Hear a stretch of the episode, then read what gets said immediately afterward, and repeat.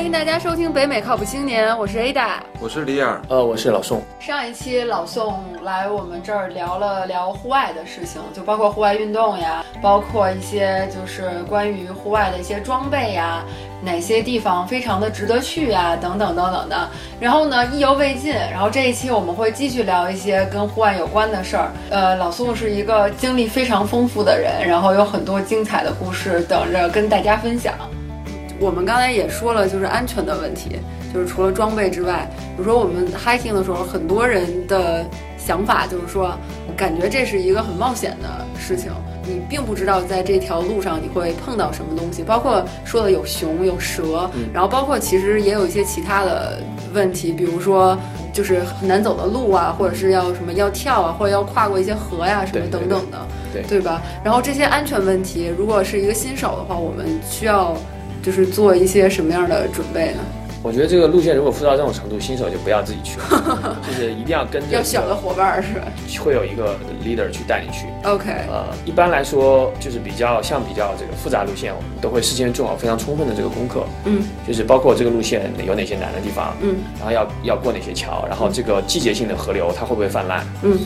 然后季节性的这个温这个气温它会达到多少，嗯哼我们都会做比较详细的这个调查。 ，OK，然后把一些难点都会都会有标出来，包括哪个地方我们会换水，哪个地方我们会怎么样怎么样 OK 都会都会这会都会计划的非常非常好。 OK，呃，如果需要做到这种计划的话，新手建议就不要自己去了，就那最好跟一个人。对，那怎么去选择跟的这个人呢？就是因为有些人他就比如说自己觉得哦我没问题，但是他带你他不一定能真的对你负责。呃这个词项就跟就跟你这个找对象是一个道理。 他 leader 他带人，他也要谨慎。对然后你跟 leader 你也要谨慎，嗯，这实际上就是一个就双方一个一个比较信一个信任过程。其实最好的就是说你需要有一个一个 reference，就是比如说推荐你的朋友，对，比如你的朋友，比如说你你你 leader，你就要带一条路线，然后有新人要加入，你会问他有没有我认识的人可以讲一下你的状况，你的身体状况够不够，你的你的这个精神状况够不够，你能不能这个吃这个苦？那你你能你能不能给一个我认识的人，我信得过的人，让他给你一些这个这个 reference？ OK，呃，有时候我们会要一些所谓的这个户外 resume，你你去过哪些地方，然后你走过哪些真的会有一个就是这啊、种会户会外会的会不会，尤简其历是是吧？尤其是如果你刚来，你比如说你从一个地方刚刚来，然后谁都不认识，嗯然后你突然要加入一条比较难的路线，嗯那我们就会问说，那那请你提交一份这个户外的这个 resume，然后看一看你走的路线，除了就比如说 physical 上这种，就比如说他走过哪些路线，然后用多长时间完成的等等等等。除了这些，有没有其他的标准？比如说你那老宋刚才提到了精神上的，就你怎么判断他一定能坚持下来，或者是这种你有什么呃，一般来说，如果你走一些比较难路线，这个都不会有太大问题的。 ？OK，对对对，因为这个至少你心理上是有这个准备的，你不会就是遇到一些问题，然后然后会会有一些比较激烈的反应。我我刚看了一个电影儿，然后就是讲那个登登山的叫 Maru，、然后我估计 OK 就是你们可能也看过。然后它里面就有一句话，我我觉得还说的挺对，他就说，因为他们要爬一个很难的路嘛，这是去喜马拉雅山的某一个峰，还没有人爬到顶过嘛。然后他就说怎么去选一个 good partner，就是他的一起登山的伙伴。他说就是不仅要能 push you up to the top，然后同时还能呃 be aware of the risk，就是说不仅要有那种热情，就是说我能够上山，但是也要就是能够掌握现在所有的这些危险的情况，没错然后来告诉你这个没。这个实际上是一个一个成熟的过程，因为你要知道，当你离山顶峰只只有一点点的时候，然后这个时候飘来一朵云，飘一朵乌云，那么有可能你在山顶会被劈死。那这个时候你需要做一个抉择，就是说你要下车还是继续往上走。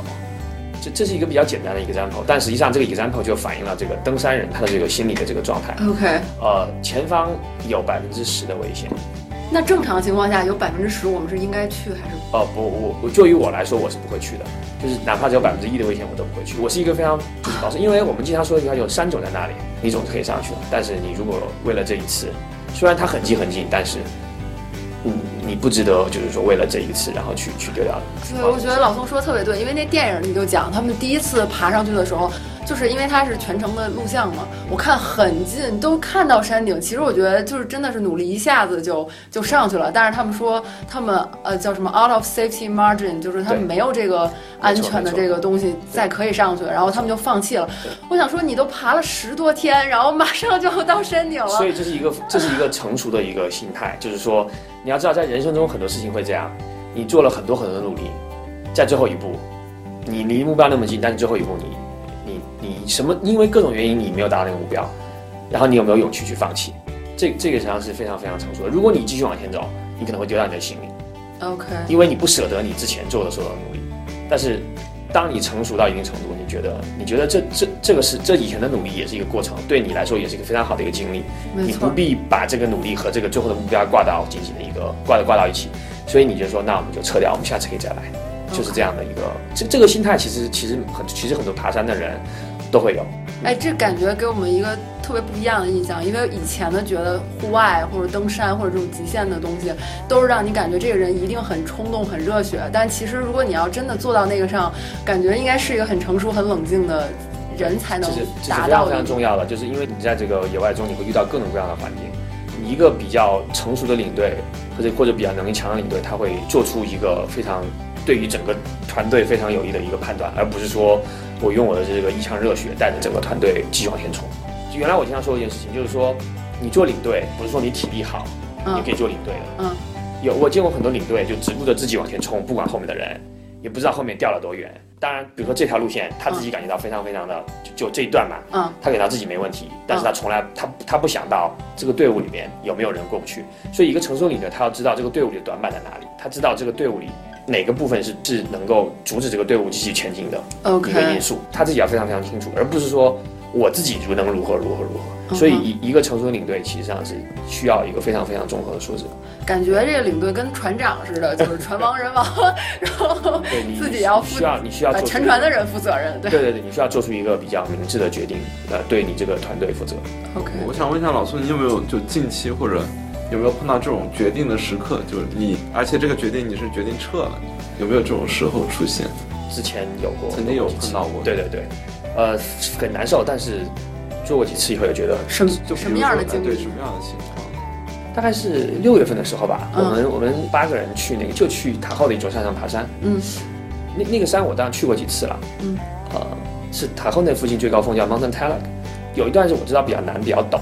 嗯然后呢，可能我们队我们领队有我们队里有一些人可能觉得不太 comfortable，觉得那个太陡，然嗯后觉得打滑不太不太上去。嗯然后有的人呢可能想上去，那有的人不想上去。 ，OK，当时我就我就我就觉得呃我们就不应该继续往前走了。既然有人他不 comfortable，那就我们就不要再再 push 嗯。普及所有人上去，然后我们就就下车了。大家大家也很开心，也没有什么。哎，但是遇到这种情况的话，如果不想上去的人在下面等，你们上来再下来，这是一个好的选择吗？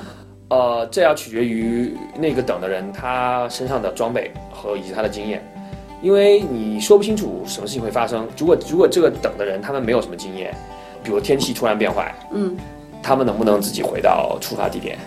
他们身上的衣服能不能足够？如果他们回不到，他们身上的衣服能不能让他们足够待在在山上待一晚上？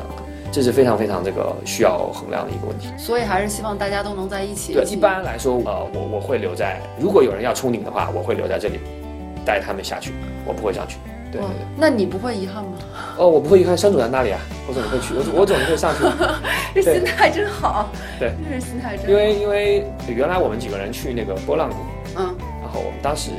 救过一个中国人，也就要说到我这个我非常崇拜这个密苏里的这个施老师，啊呃，当时我们大概是晚上十五点钟往外走，当时天已经已经开始开始黑了，然后那个风很大，嗯哼然后有个中国人他是从国内过来的， ，OK。啊，他实际上十点钟就进来了，他他一直在迷路。啊然后哦，对，对波浪谷那个地方可以对给大家介绍一下，它就是因为它呃是印第安人的一个保留地，然后它那个地形非常像固固态的波浪对，然后但是因为波浪是不就是没有什么规律的嘛，所以那个地方你很难分辨出东南西北，对对，吧那？个方向比较难分，而且没有任何的这个标识，嗯所以那个人转了一下午，终于找到北了，找找到正确路 线。但是我们但是很担心他，就是劝他回去，因为他身上呢，我看衣服也不够，然后也没有 GPS，然后水好像也带的不够。然后我们当时就觉得他这个，根据他是之前他的是表一现，个人去的他一吗个人对，他一个同伴已经回去，哇啊，他自己又偏要去，跟他之前的表现，我们觉得他没有能力找到那个地方，所以我们当时就劝他回去，但他不回去。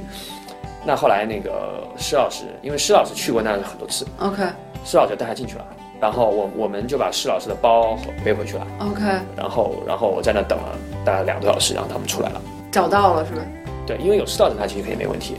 啊 但是晚上进去是不是应该也是挺危险的？啊、我施老师晚上进去出来过，所以所以我们所以所以当时施老师带他们进去的时候，我们还是比较放心的。 OK，、呃，那件事情就之所以我们这么谨慎，就是因为，嗯，施老师在之前看过一篇报道，就是也是一个中国人，嗯，然后晚上进去以后，然后迷路就摔死了，啊、所以我们这件事情非常非常谨慎，嗯哼，就是嗯，可能可能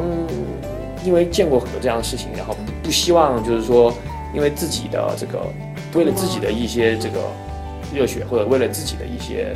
方便，或者省自己的时间，然后让另外一些人失去生命，我觉得这个是非常不值得的事情。所以就好像如果有人不想上去，我我宁愿不上去，我也 make sure 他们不会出出事情。其其实我挺能理解那个人的心情的，因为我觉得如果我要是从国内来，大老远的，抽然后签我又抽中了，对对，抽签儿这个，因为大家可能不了解的话，就是波浪鼓它只每天只让二十个人进，对吧？对对。然后这是真的是。很多人中杀出来，我抽中了，然后我居然没没找到， 我觉得我我觉得我可能也会有那种心态，哎呀，我一定要去，一定要去，对吧？对，人生中有很多这样的这种这种这种这种抉择，你需要去 make decision 的。但是回头看看，其实有时候就没有什么放不下的，就这样。 OK，不 过也好，他也幸运的去了，而且还回来了。主要真的是，就是大家还要注意注意注意安因全为。他自己可能没有感觉到这个有多危险，嗯，可能他出来以后，他可能一直到他出来，他没有感觉到这这个这条路有多危险，因为有施老师带着他。但是实际上我们是知道这条路是有多危险的，他自己可能现在还还不知道，因为这个这个应该事后跟他讲一下，不要讲也下没一有用次，因为因为他没有亲身体验到那种在黑夜里找不到路，然后风刮那么大，然后他又很冷，那种那种那种心态，绝那种望心态，那种绝望的心态，除非你到那种境地，否则你永远体会不到。所以你跟他讲，他也体会不到，就是这样的。那我们说说那个向导的事儿，比如说走一些路，有没有必要去雇一些，比如说 local 的向导，就是他们会就是会比你了解的更多，或者是怎么哦样？，那是肯定的，嗯因为他们一年走很多次这条路，他们肯定是非常非常清楚，而且对于一些危险啊，包括一些突发事件，他们知道怎么会处理。嗯至于自己要不要去顾的话，我觉得这个东西要完全看自己的这个这个舒适程度。哼，OK，如果你，我建议说，如果你去一个完全你没有走过的路线，嗯然后你通过网上收集资料，然后你觉得心里还是没底的话，我觉得还是雇一个向导会比较好。 ，OK，对，而有些路线是你必须要雇向导强制的，像那个马丘比丘那个印加古道是强制嗯强制有向导。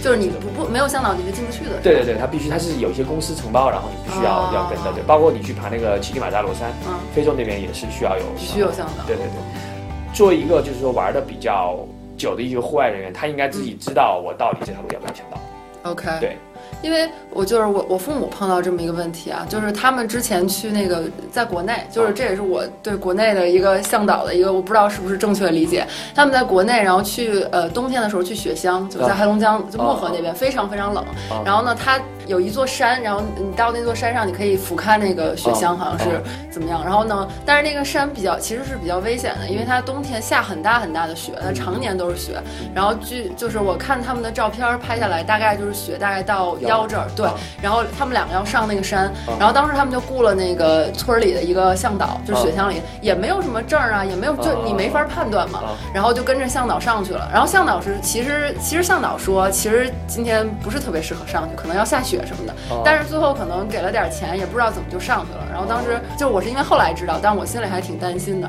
然后他们俩上去之后，向导就迷路了，我就觉得就是挺坎坷的。然后后来呢，他们就走到了，就是其实是正常是有个 trail，就是说嗯你上去之后但是下下来雪。你看不见啊的，对，这倒是。然后反正后来就迷路了，迷路了之后呢，然后他们就呃只能就近下了一个高速公路上，哦然后最后安全回来了。哦可是可是就这件事情让我就就挺质疑的，对我就说，如果他去过这千遍万遍的话，然后你怎么会出现这种对对差对错？，所以这就是这个问题，就是说，因为村民嘛，他不是每个村民他没事都会上个山的。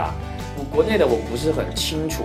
但是这边还依然都是比较专业的。 OK 呃，因为他吃这口饭呐，啊他不会拿自己的命就是搭进去，就是为了那点钱，就是大把命搭有进去。有有没有一个向导的证儿或者什么的，或者一个就我们知我们能呃够我觉得判断的？我觉我觉得是，比如说我朋友去旁帮那个 Washington 的 Mount Mount Rainier，嗯，他们有些公司就在那边，就是专门做这个 guide 的。 OK 他应该都是都会有一些 certificate 的。所以你推荐就是大家如果心里不是很有底儿的话，就是有个向导也是不错的选择。对对对，是吧你像朋友去南美那边爬雪山都会有向导，而且他们都是比较正规的公司，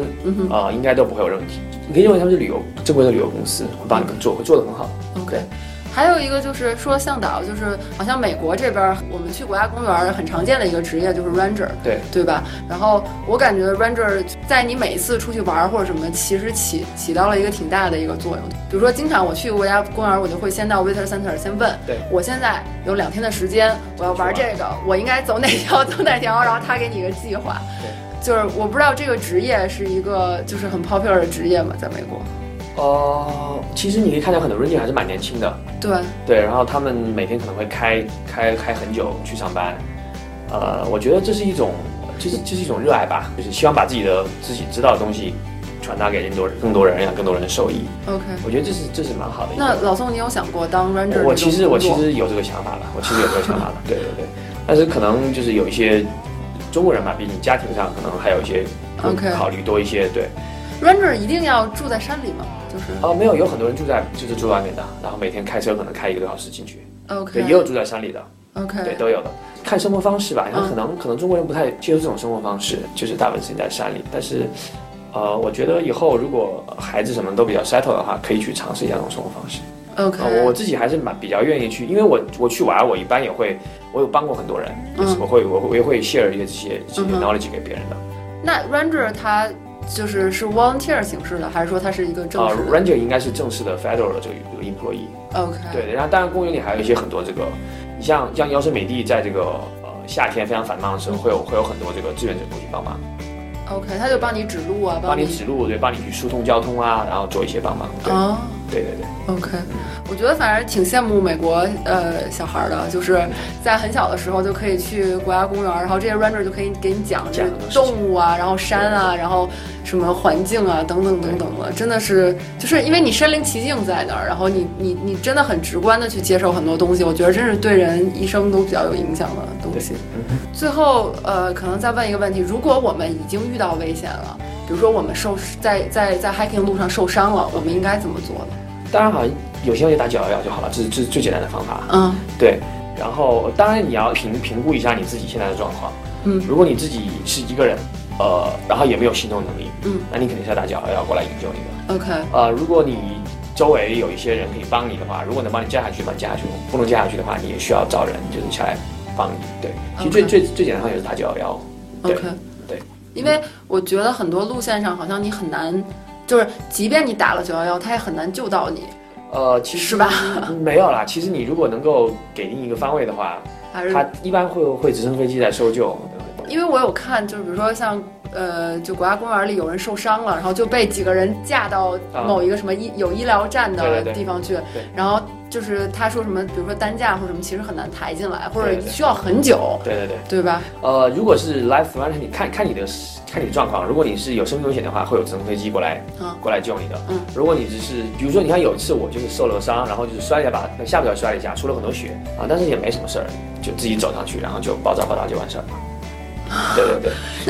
这样你会做简单的包扎，就哦对，一般我们会带那个 first aid 的那个 kit，、哦嗯就是比如说做一些消毒啊，做一些止血啊， OK 然后做。对对对， OK 这个在国家公园里也会有一些 v i s i t center 里会帮你做一些救治。 OK，对对对，你们会随身带那种就 GPS 那种定位的哦设对，备我们都会带，对，我吗，嗯们每次出去。呃，看路线，如果路线很熟，我们不会带；如果路线就是第一次走这条路线，我们都会带 GPS 这个这个定位。然后那个上面是有一个这个 button 是可以摁的嘛？对对，你看好几种，有一种的话就是那种 emergency 那种，就是就是你一个月可能几块钱，嗯。你出什么事儿你一摁，然后你就会把这个信号发给那个人，然后过来救你。啊、还有一种呢，就是我们一般带的，我们可能不会带那种，因为我们都人比较多，我们可能没有那么夸张。嗯然后我们带的就是一个 GPS，就是一个路线，就是我们知道我们现在走的什么路线，大概海拔什么位置， ，OK 然后我们能保证能走回去，就不会迷路。 OK，对这就好了。对，一个人的话，可能要带那个那个设备。哎，那你建议一个人去？因为我们之前有一个嘉宾来跟我们做过，说他特别愿意一个人出去玩儿。然后 你你建议一个人出行吗？呃，这个这个，因为每个人出去玩儿，他的目的不一样。啊嗯有的人呢，像我就比较喜欢和大家一起出去玩玩，嗯然后我觉得挺开心的。嗯，有的人他可能觉得人多的话，就影响他的这个行程。对，然后可能影响他的这个状态，所以他就一个人出去玩。这个看你为什么出去玩儿 OK 啊、呃一你如果一个人出去玩儿的话，你必须要非常知道自己的状况、身体状况，包括你所在的位置，嗯包括一旦出了什么意外，你知道如何去求救，这个也算是自己的一个一个基本能力。所以建议的话，如果大家一个人出去玩的话，一定要呃有一些 emergency 的 contact 啊，包括你的一一些 emergency 的一些，比如说 emergency 让别人 blanket 知道你在哪儿。对，emergency blanket 就是你带一些毯子，然后就是可以、啊可以不至于冻死，然后包括一些食物啊、水啊，你自己要要清楚你自己在做什么，这是很重要的。在美国，可能这方面大家都比较相相信你成人吧，知道你的判断力，所以呃你如果一个人出去玩，大家也不会说什么。我觉得你既然敢一个人出来玩，你就应该有一个人出来玩的这个能力，对然后你就应该知道怎么去 handle 这些这些这些紧急紧急情况。 ，OK。对，我们今天特别开心，请老宋又回来作为另外一期的嘉宾。今天就录到这儿，还是希望大家能够跟我们沟通。呃，我们的微信公众账号是北美靠谱青年，然后我们的微博，然后荔枝 FM，还有 Podcast 的平台都是北美靠谱青年。大家只要搜索我们的名字就能找到，然后就是唯一这么一个。然后其他的是，我知道好多呃好多人想参加我们的节目，想帮我们策划，然后也有很多人想做嘉宾，然后觉得自己有一些嗯非常好的就是优点呀，或者是一些特长值得分享的，然后我们都非常欢迎，请发送详细信息到我们的邮箱八零 talkshow at gmail.com，好吧，那今天就录到这里，谢谢大家，谢谢大家。谢谢大家。拜拜。